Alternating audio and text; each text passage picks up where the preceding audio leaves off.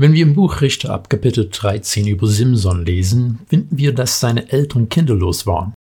Ein Engel besucht seine Mutter und sagt, dass sie einen Sohn bekommen wird. Er soll von Geburt an ein Nazaräer sein. Die Anweisung für ein Nazaräergelübde finden wir im vierten Buch Mose, Kapitel 6. Meist war es eine zeitlich begrenzte Verpflichtung. Man sollte in dieser Zeit keinen Wein oder überhaupt ein Produkt vom Rebstock zu sich nehmen. Man sollte sich die Haare nicht schneiden und man sollte keinen Kontakt mit einem Kadaver haben, also nichts Totes berühren. Simsons Mutter wird schon bei der Ankündigung der Schwangerschaft auf manche diese Geboten hingewiesen, weil Simson von Geburt an dem Herrn als Nazaräer geweiht sein soll. Als Nazaräer sollte es selbstverständlich sein, dass er sich an die Gesetze Israels hält und außerdem die weiteren Einschränkungen seines Standes befolgen soll. Was wir finden, ist aber etwas völlig anderes. In Kapitel 14 lesen wir, wie Simson zu einem Ort der Philister namens Timna geht. Im Timna hat er ein Mädchen gesehen, die ihm gut gefallen hat. Er geht zu seinen Eltern und sagt ihnen, dass er dieses Mädchen heiraten will und sie sollen die Ehe organisieren. Seine Eltern reagieren bestürzt, weil er eine fremde Frau heiraten will. Es war den Israeliten ohnehin verboten, sich mit den Völkern im Land zu vermischen, und für einen Nazaräer hätte sowas gar nicht erst in Frage kommen dürfen.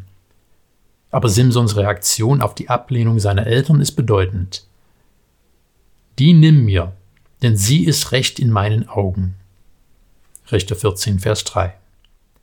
Seine Eltern geben widerwillig nach und gehen mit ihm nach Timna, um die Ehe zwischen Simson und dem Philistermädchen zu arrangieren. An dieser Stelle wird eine zweite Geschichte parallel zu der ersten Geschichte eingeführt. Simson trennt sich unterwegs von seinen Eltern und geht in einen Weinberg.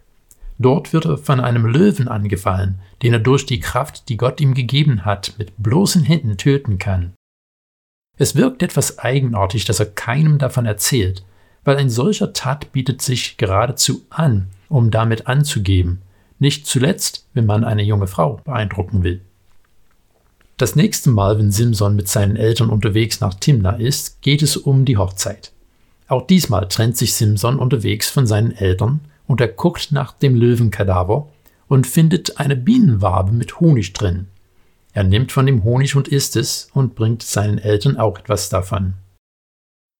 In dieser Geschichte sind viele Elemente, die einem Leser in unserer Zeit nicht gleich auffallen.